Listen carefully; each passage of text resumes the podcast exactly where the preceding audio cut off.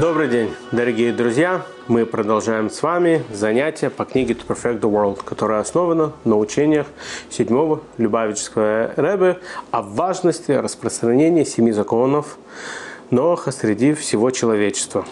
Сегодня мы с вами находимся в шестой части этой книги, второй главе. Вторая глава говорит о том, что все народы мира и все человечество должно помогать и признавать того, что земля Израиля принадлежит еврейскому народу. Я понимаю, что это очень такая острая тема, но, как я сказал до этого, шестая глава, она именно и занимается вопросом политики, вопросом мировых проблем, а не только частными. И тем не менее, это и автор этой книги посчитал важным упомянуть и собрать письма, беседы Рэбе и поговорить на эту тему, поскольку это все-таки касается всего мира и всего человечества. Во-первых, все люди, которые когда-либо открывал или когда-то либо слышал о Боге, о Торе, или как в мире называется Библия, знают, что Бог обещал даровать землю Израиля Аврааму, Ицаку, Якову и их потомкам. Это первая вещь, которую любой человек, знакомый землей Израиля, знает, слышал, может быть, читал где-то.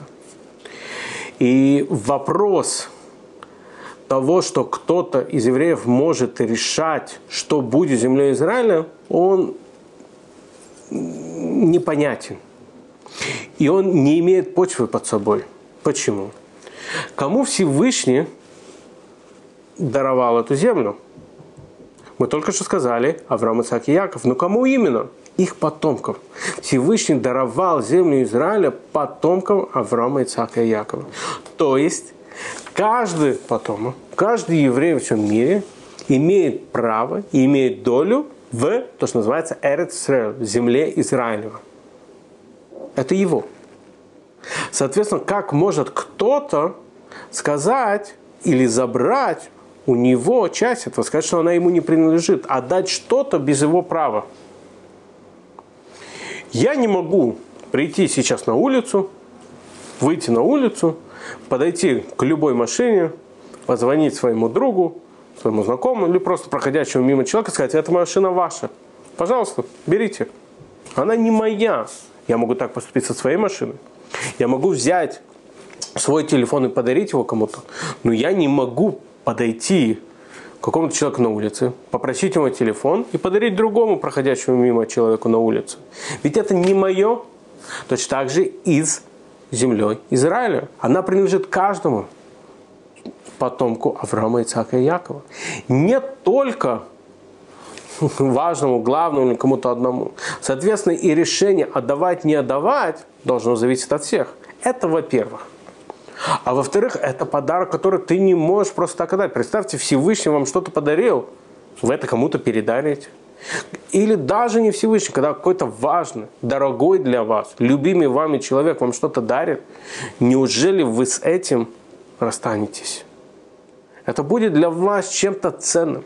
Это будет для вас чем-то актуальным и то, чем вы живете, а не просто так отдать.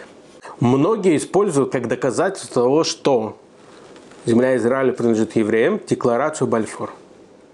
Типа по декларации Бальфор было написано то, что этот участок земли принадлежит еврейскому народу.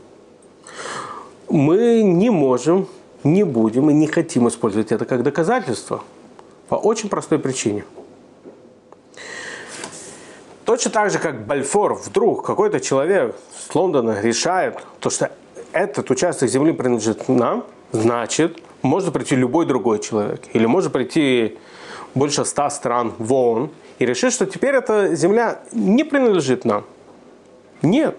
Это не их право, это было не его право распределяться этой землей. Эрет принадлежит еврейскому народу не благодаря Бальфору, не благодаря декларации Бальфора. Она не имеет к этому никакого участия, скажем так. Она нам принадлежит по одной простой причине. Поскольку Всевышний нам ее даровал. В самом начале, Первая строчка в, в Торе. Брейчи сбор Лаким. Всевышний создал мир. Комментатор Раши, один из величайших, самый известнейший комментатор Торы, пишет свои комментарии, а он писал комментарии, написано так, что Тору может быть понятно даже пятилетнему ребенку. На первых же строчках, что он пишет, он задает вопрос, почему Тора начинается отсюда. Тора должна начинаться не отсюда, не то, что вначале Всевышний создал мир, а с первых заповедей. Вот в этот день я вывел вас из Египта, когда Всевышний дарует нам первые заповеди. Тора, в конце концов, это должен быть свод законов. Почему не начинается с этого? Почему начинается именно с Брейшит Баралаким, о том, что Всевышний создал землю? И он уже тогда пишет, сразу же там, этот комментатор, жил примерно в 12 веке, пишет, что наступит время, когда придут люди и скажут, что эта земля принадлежит им. Но нет, в первой же строчке Всевышний показывает, Брейшит Барлаким, я создал этот мир, и я решаю, что и кому принадлежит. Всевышний даровал нам ее. Точно так же, как не вправе кто-то забрать что-то у нас, так же и мы не вправе отдавать что-то, что дал нам сам Всевышний. И доказательство того, что это наше, это то, что написано в Торе. Не Бальфор, не какие-то другие. Может быть, то, что из жалости нам дали эту землю, или еще почему-то. Нет. Это не эмет, это не истина. Истина, это поскольку Всевышний создал мир, и эту землю он обещал потомков, потомкам Якова, потомкам наших праотцов, и обещал ее нам, и отдал ее нам. Это то, почему она нам принадлежит. Можно привести доказательство, сказать, слушай, твое, твое, мое, мое, как написано в перке вот. У вас есть весь огромнейший мир, отдайте нам этот участок земли. Но нет, он наш, потому что нам даровал Всевышний. Более того, как сказал Всевышний, если евреи не находятся в Эрицрел, в земле Израилева, она не плодотворна. И это то, что мы видим. Это то, что мы видим. Мы находимся там не 70 лет, мы находились там до этого. Но посмотрите, что было до создания даже государства Израиль, до того, как евреи так массово начали там жить. Это была просто пустыня. Эрцрель сто лет назад и сейчас, никто бы не поверил то, что там сейчас происходит. Она не может быть. Она закреплена за еврейским народом. Еврейский народ имеет особую связь с этой землей. Как мы сказали, земля будет неплодотворна, она будет непродуктивна без того, чтобы там жил еврейский народ. Нам не нужно большего.